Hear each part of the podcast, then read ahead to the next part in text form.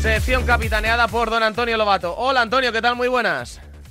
¿Qué tal? ¿Cómo estamos? Buenos días. Pues muy bien. Oye, tengo que hacer un poquito de varela y también pulsarte, eh, consultarte en tu opinión futbolera y colchonera cuando hay temas de por medio. Si te digo, sí, ¿tú qué me dices?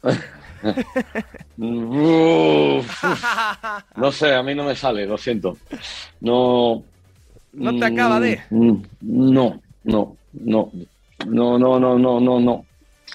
Eh, si lo pensara de forma inteligente, probablemente, eh, tendría que decir que, ok, está ahí, bien. Sí. Pero no, no, no me sale del cuerpo, no, no me lo pide. O sea, no, no puedo. Que nos dirías a la prensa eso de stop invent, ¿no? Sí, así. Stop invent eh, con Cristiano porque no, no, no, no, no lo veo, no lo veo yo en, en el Metropolitano. Es más por, bueno, imagino que es por el aspecto sentimental, por lo que me has razonado un poco. eh, ¿Ese desapego te viene por lo que le ha hecho el Atleti en el campo o por lo de fuera? Por, por, por una mezcla de las dos cosas, ¿no? Sí. Es una mezcla de las dos cosas. Lo, lo que te hace en el campo es, eh, es, es, es- es respetable, ¿no? Es un, un profesional como, como, vamos, como la copa de un pino y lo, lo ha hecho muy bien a lo largo de la historia. Y, y evidentemente él tiene que buscar sus intereses y batir a todos sus rivales, entre ellos ha estado el Atlético y le ha seguido las cosas bastante bien. Fuera del campo, algunas actitudes en el campo también que no tienen que ver con lo futbolístico, nunca me acabaron de convencer. Bueno, Nunca me acabaron de convencer. Así que no me, no me sentiría cómodo. No, no me gusta mucho la idea. es el sentir de mucha gente ¿eh? que, que hemos pulsado aquí con bueno con sentimiento rojo y blanco y que opina un poquito en la línea de Antonio Lobato que tiene un montón de temas de motor encima de la mesa. Antes, oye, qué bien lo pasasteis en Tenerife, buen sarao que montasteis. Estuvo divertido, estuvo la verdad que muy divertido y tengo que decir aquí que eh, bueno, fue impresionante la, la presentación del proyecto de, de Tenerife Circuito de Motor, eh, con más de 1.700 personas en el auditorio de, de Tenerife y que nos recibieron, bueno, a los que estuvimos ahí, yo como maestro de ceremonias de- del, del acto y, y, bueno, eh, Carlos Sainz, Carlos Checa, eh, Christine GZ, bueno, fue un recibimiento tan apasionado, tan caluroso, tan afectivo. O sea, la, la verdad es que impresionante la gente canaria cómo se porta siempre con, con todo lo que tenga que ver el mundo del motor, ¿eh? De dos o de cuatro ruedas. Fue una pasada, la verdad. Sí, señor, y también estuvo muy cariñoso Carlos Sainz, ¿eh? Incluso, bueno, le sacaste cuál es su curva favorita de todas, ¿no? Eh, sí, sí, no, no sé si me, no, no me acuerdo cuál me dijo, porque La, eh, dudó la de mucho. Monza, la chicán rápida de Ascari. Ah, sí, sí, sí, sí, Ascari, Ascari, es verdad, es verdad, Ascari. Sí, es verdad. Eh, sí, mira, no, no pensé que me iba a decir esa, ¿eh? porque en realidad no es una curva, es una sección de varias curvas. Y, bueno, pero, eh, a ver, dijo que le gustaba porque desde tiempo inmemorial, siempre que estaba en Fórmula 1, con todos los compañeros que ha tenido, y empezando desde Max Verstappen, acabando por Charles Leclerc, esa curva siempre la ha hecho más rápido que ellos. Y entonces, claro, que sea una curva que se te da bien a ti especialmente y donde siempre has sido más rápido que tus rivales o, tus compañeros que tienen el mismo coche, pues eso de, evidentemente a un piloto de, de Fórmula 1 le, le motiva y por eso le, le gustaba bastante y eligió esa curva. Pero no, no, muy interesante lo de, lo de Carlos. eh, eh, fue divertido también estar con él y hablar, compartir una cena con, con más gente y, y hablar de muchas cosas y, y, bueno, ver un poco cómo, cómo están los ánimos ¿no? Des- después de todo lo que pasó en el último Gran Premio en Austria. Sí, eso te iba a decir. eh, te pregunto por Austria, nos centramos en Francia. Venga, te pregunto un poco por Austria. ¿Qué, qué cuerpo se te quedó? Malo, muy malo. O sea, fue, fue un poco bajón, ¿no? Eh, fue un poco bajón porque yo creo que lo venimos diciendo desde hace ya, yo creo, dos grandes premios desde Canadá, que, que Carlos está, est- está ya en el ajuste fino, en el ajuste fino de adaptación al coche, ¿no? En Canadá lo vimos, estuvo compitiendo de tú a tú con, con, con Max Verstappen, no le pudo adelantar porque no cometió ningún error, pero, pero estuvo ahí. Eh, en Inglaterra consiguió la primera victoria imponiéndose al equipo y en Austria eh, vimos al Carlos eh, más cercano a Leclerc, o sea, más, eh, más competitivo y con un rendimiento muy, muy, muy parejo al de Leclerc. Vimos a un Leclerc nervioso, sobre todo en la sprint, donde veía que, que Carlos le, le podía comer la tostada donde se puso bastante tenso, tanto en, la sprint como después, en manifestaciones. Y, y bueno, en carrera todo fue bien, eh, tenía asegurado una segunda posición y vamos a ver qué hubiera ocurrido con los problemas de Charles Leclerc al final. Y se, se le reventó el, motor del coche, que eso tiene consecuencias además, porque claro, que si te reviente no solamente es que pierdes 18 puntos o incluso algo más, sino que, es que para este próximo Gran Premio hagámonos ya una, una idea. Carlos va a salir desde atrás. Pues bueno, conclusiones malas por lo general lo que vimos la semana pasada. Sí que alegrame un poco el cuerpo contándome, bueno, pues la previa del Gran Premio de Francia, eh, qué aspiraciones tienen los nuestros. Ya, ya con lo que me has deslizado de Sainz, la verdad que, que... No, a ver, es que Carlos lo tiene complicado porque Carlos va a, va a, tener que cambiar elementos de motor y va a salir desde atrás. Veremos si desde atrás, tras, atrás del todo, desde mm, mitad de la parrilla, yo creo que desde detrás y eso le va a condenar todo el fin de semana. Lo que pasa es que hay que hacerlo aquí porque al menos en el Paul Ricard puedes adelantar. En, Hungría después no hay ninguna opción de hacerlo y, no queda otra. O sea, hay que cambiar elementos de motor porque algunos están destrozados, ¿no? Y ya no hay mucho más en el armario de, elementos de motor utilizados hasta ahora. Así que hay, que tomar la, determinación, que no será la última vez, ¿eh? ni para él, ni para Leclerc. Eh, yo, creo que a lo largo de, de las cargas que nos quedan por delante todavía van, a tener que sancionar en alguna ocasión más. Y muchos más, ¿eh? porque mm. eh, aquí está todo, todo el mundo un poquito al límite, ¿no? con excepción de, Mercedes y quizá Red Bull, que están un poco más, más, cómodos, aunque yo creo que también sancionarán al final, pues todo el mundo está bastante presionado.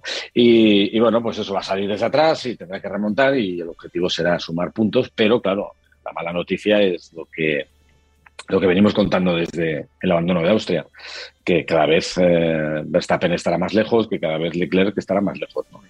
Y eso evidentemente es un hándicap que va a tener y que va a, va a obligar a Ferrari a tomar decisiones en carrera que, que no nos van a gustar, pero que van a, van a, si lo analizamos con, con serenidad, pues van a tener que ser lógicas, ¿no? Y, en el caso de Fernando... Y antes de que hables de Fernando, Antonio, ¿y eso tú cómo crees que lo asimilará Carlos en el plano mental? Porque estábamos hablando de Silverstone como, jope, con mucha esperanza, como un punto de inflexión. Estábamos todos súper ilusionados y claro, él tiene que también que administrar esos pensamientos de saber de cómo se ha bajado el sufle de una semana para otra. Bueno, él sabe que eh, ya no depende de él eh, y que es cuestión de, de, muy poco tiempo que Ferrari tome esas determinaciones. Y él lo único que tiene que hacer es eh, aportar el máximo, eh, es ser competitivo, ponerle las cosas difíciles a Leclerc en el, sentido de, tratar de ser muy rápido en clasificación y estar por delante de él, pero sabe que siempre que Leclerc esté en carrera detrás de él, probablemente Ferrari tome la, la decisión de, de, frenar, frenar, a Carlos para proteger a, Leclerc. Y siempre que Leclerc esté delante de Carlos, no van a dejar a Carlos que ataque a Leclerc él es bastante consciente de que eso va a ocurrir eh, mm, antes de lo que, de lo que pensamos. ¿no? con la diferencia de puntos que hay ahora mismo en el Mundial, pues él sabe que eso va a ocurrir y no, no, va a tener más remedio que aceptarlo. Con lo cual tendrá que trabajar para el equipo, sumar puntos y esperar a que venga otra, otra oportunidad, quizá el año que viene. Aunque él sí que me insiste en, mm. ojo, que esto puede dar muchas vueltas. ¿eh? Porque como Leclerc tenga algún problema o Verstappen empieza a acumular problemas, hay que estar ahí, hay que sumar puntos, hay que estar lo más cerca posible. Y ya veremos, queda todavía la mitad de la temporada. Y bueno, en ese sentido es optimista, pero eh, si no cambian las cosas, si no cambia la distancia, está claro que, que Ferrari protegerá a Leclerc. Es lo suyo. El nano, ¿qué me cuentas? Pues vamos a ver, es el gran premio de casa para, bueno, eh, Alpine tiene dos casas, ¿no? Tiene la parte de Enston y la parte de, Francia. Pero bueno, a ver, es, eh, es, un equipo medio francés, ¿no? Y Renault es, la marca madre que está ahí. Y, correr en, en Paul Ricard es, bueno, pues para ellos es importante y seguramente querrán hacerlo bien. Eh, hablan de que traen alguna evolución para, para, Francia, vamos a ver cuánto funciona, y también es obvio que hay una progresión, una progresión de rendimiento en Alpine que, que nos da buenas sensaciones. A ver, hay una progresión que no se ve en el casillero de puntos de Fernando por las razones eh, que hemos enumerado tantas veces y que, y que hacen que esta temporada haya sido bastante dura ¿no? para, para Fernando. Pero, pero bueno, creo que Fernando está haciendo una temporada extraordinaria, que está a un nivel increíble y, y por él no va a ser. Eh, él va a luchar a muerte y tengo la sensación de que, eh, se puede divertir en, en, Paul Ricard. Tiene que aguantar el coche, no tiene que pasar nada extraño, eh, hay que apretar bien las tuercas de las ruedas, en, fin. Y si eso es así, estará en zona de puntos, eh, ya está. O sea, no nos volvamos locos. No, no, no, no será fácil ¿no? pensar en, llegar al, podio si no hay un, cataclismo por delante. ¿no? Así que, bueno, seguir sumando, eh, seguir aprendiendo y seguir confiando en que Alpine eh, vaya mejorando el coche que tenemos esta temporada. Bueno, pues son las trazas de ese plan que vamos urdiendo poco a poco, de manera lenta pero con paso firme y al cual se suman los oyentes en el 628 26 90 92. Tienen un montón de preguntas para Lobato. Hola Antonio, muy buenas. Hola, ¿qué tal? Javi de Madrid decirte que nos conocimos, bueno, coincidimos en un refugio en la montaña en Gredos y bueno, pues te ha lanzado una pregunta, Ah. ya que estamos. A ver si a ver si ves que va a haber alguna mejora de cara al nuevo premio, a ver si para el PIN y cómo puede cómo puede beneficiar eso a Fernando y si veis en un futuro alguna oferta de alguna de las escuderías para, para cambiar a, Fernando en los próximos meses o en el próximo año. Vale, ya me acuerdo yo, me acuerdo yo de cuando coincidimos en ese refugio en, Gredos. Vaya tiempo que hacía, madre mía. Bueno, eh, pues eh, a ver, no ha sido muy concreto Alpine sobre las eh, modificaciones que van a llevar, pero van a llevar alguna mejora. Eh, habrá que verlo luego en pista en cuanto se puede cuantificar esa mejora, si es en centésimas o en, una décima o en cuánto. Eh, y, bueno, no creo que haya una gran evolución, eh, pero lo que van a buscar es que sea un pasito adelante. Y sobre las ofertas, eh, bueno, pues la verdad es que equipos grandes ya lo hemos contado, no hay ninguno, están todos ocupados. Hay que mirar hacia atrás donde puede haber un, espacio y quizá el espacio más, más brillante sería eh, si Aston Martin eh, y Sebastián Vettel no tomaran la decisión de seguir adelante, pues y quedara un espacio ahí. Pero yo creo que ahora mismo las mejores opciones para Fernando, y yo creo que es donde en lo que se están moviendo y lo que presuntamente pronto se podría anunciar es, es seguir en Alpine. O sea, es que fuera de Alpine hace mucho frío, ¿eh? hace mucho frío. Buenos días, Radio Marca. Buenos días, Antonio Lobato. ¿Qué te parece que va a ser el nuevo circuito del motor de Tenerife? Un saludo. Pues de momento eh, me parece una buena noticia. eh, si es que va hacia adelante, que esperemos que sí, que esta vez sí, porque como bien, con- bien sabrás, pues el proyecto ha tenido varias vidas, ¿no? Y lleva más de 25 años en, en- en la mente de, de los canarios, ¿no? Hay una pasión increíble en, en Tenerife por, por el automovilismo y por las motos. eh, y llevan persiguiendo este sueño desde hace muchos años. Parece que esta vez todo el mundo está de acuerdo, parece que esta vez eh, sí está ya todo preparado para empezar a mover tierras que ya se han movido en algunos momentos y para empezar a, a trabajar en el, en el diseño que estaría listo dentro de, de unos dos años. Eh, de todo lo que, lo que vi ahí, lo, lo que más me gustó es que yo creo que este proyecto tiene, tiene una gasolina que le, le va a hacer funcionar. Y esa gasolina es la, pasión de la gente de la isla. Eh, independientemente de esfuerzos políticos o no, eh, independientemente de inyecciones económicas que puedan llevar adelante el proyecto, eh, creo que la, fuerza está en la gente. Y con la pasión que yo vi el, otro día en la presentación, eh, es, eh, es- es indudable que tiene que salir hacia adelante. Buenos días, buenos días, Radio Marca. Buenas, crack, Antonio, eres un máquina. Tengo una duda. Buenos días. Me parece una tontería, pero bueno, no sé. ¿Qué pasaría si los que no están a punto se retiraran todos porque no están a punto? ¿Qué ganan los pilotos o la escudería por terminar las carreras? A, a ver si me he ente- entendido la pregunta. ¿Qué, que- qué ganan por terminar las carreras? Me he quedado rayado, ¿eh? Sí, la, la- si Ah. quieres, la, la volvemos a tirar, Antonio, ¿te parece? Va, Pónmela otra vez, porque no, no he cogido el sentido. Venga. Buenos días, buenos días, Radio Marca. Buenas, crack, Antonio, eres un máquina. Eso Tengo sí. una duda que parece una tontería, pero bueno, no sé. ¿Qué pasaría si los que no están a punto se retiraran todos porque no están a punto? ¿Qué ganan los pilotos o la escudería por terminar las carreras? Sí, bueno, que cuando Vale, alguien sí, no tiene posibilidad de puntuar, que, que- que se Sí. vaya a boxes y no salga, imagino, ¿no? Sí, yo creo que es un poco, mm, eh, siguiendo un poco el hilo de, de- de esa comunicación de radio de Hamilton hace algunos grandes premios en Barcelona, cuando dijo que, que estaba muy atrás, que el coche podía estar un poco dañado y que, ¿por qué no retiraban el coche y ahorraban kilometraje de motor? Pues mira, una de las razones por las que no debes hacerlos es porque cuando Hamilton lo intentó esa vez, el equipo le convenció y le dijo, no, no, que vamos a seguir rodando. Eh, a ver, tienes potencial, tienes posibilidades de, de- de- progresar y de que ocurran cosas. Eh, y ocurrieron cosas. De hecho, consiguió un buen botín de puntos y, y si se hubiera retirado, pues no hubiera sumado nada. Sí es verdad que, a veces puede parecer una salida, una escapatoria fácil, ¿no? Decir, oye, estoy atrás, eh, estoy en un coche que no tiene muchas posibilidades de progresar, pero al final cada kilómetro es también aprendizaje.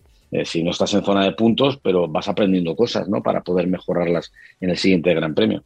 Y en cualquier caso, eh, hay, hay que estar siempre en la batalla. O sea, es que es, como llegar a un partido de fútbol y, decir, bueno, me, van, ganando 4-0, me, ganan 4-0, pues vámonos, ¿no? Nos retiramos y ya no vamos a levantar esto. No, hombre, hay que, hay que competir, hay que competir hasta el final. Entonces, esto es eh, lucha, es batalla, hay unos espectadores, hay un espectáculo, hay una transmisión eh, que tienes que, que formas parte de él, no, puedes borrarte. Mm. Y aunque seas un equipo pequeño, seas un piloto de, de, un coche que no es muy competitivo, seguro que vas a tener miles o cientos de miles o millones de espectadores, de aficionados que, quieren verte. Con lo cual hay que estar siempre, hay que estar siempre en la batalla, nunca hay que tirar la toalla. Pues respondidas las dudas, no hay tiempo para más. Bueno, sí, para una cosa que quería tratar contigo, Antonio, aunque no es lo más agradable para cerrar el espacio, porque, jope, cada día, cada año es más turbio el asunto de, Michael Schumacher y, bueno, las últimas declaraciones de Willy Weber acusando a la familia, la verdad, pues que no ayudan a ver claridad en el asunto. Sí, sí, bueno, he visto, ha sacado un libro, al final todo esto es marketing, ¿no? Ha sacado un libro que se llama, creo que Gasolina en la sangre, y, lo, más, eh, a, ver, si quieres vender libros tienes que ser polémico, ¿no? Y si todo va bien y tú dices que es maravilloso, pues no vas a vender nada. Y Billy Weber hay que, reconocer que antes de que eh, Michael tuviera el accidente en los últimos años, ya se había desvinculado eh, completamente de, de, la familia Schumacher. Y ahora, bueno, pues ahora vende, da da palos muy grandes a Corina, da palos muy grandes también a Jan Todd, en fin, arremete contra la familia, yo creo que en un afán por vender libros, que es lo, lo, que, lo que necesita, que ya desde hace mucho tiempo no, no se lleva el 10% de todo lo que generaba Michael Schumacher. Bueno, pues esas son las conclusiones. Veremos cuáles sacamos de cara a ese Gran Premio de Francia que vamos a disfrutar este fin de semana. Te llamaremos para una resaca, esperemos que dulce. Un abrazo muy fuerte, Antonio un abrazo fuerte, hasta luego. Un abrazo muy fuerte para Antonio Lobat.